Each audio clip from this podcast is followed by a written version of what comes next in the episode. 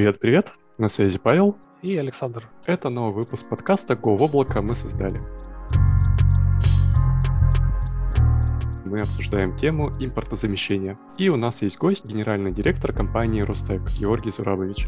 Здравствуйте, коллеги. 22 год был непростым, мягко скажем. Давайте начнем с самого начала. И это здорово, что у вас уже есть опыт и есть э, готовые решения. Но, несмотря на это, многие отечественные разработчики, в том числе и мы, с болью, через терни, но тем не менее умудрялись внедрять проекты. Но это была сложная борьба. А есть ли какие-то, такие, как модно говорить, ред флаги, тревожные какие-то признаки того, что конкретно вот это какое-то решение или провайдер, или вендор, он опасный и стоит бежать куда подальше? Что это новое убийца в январе.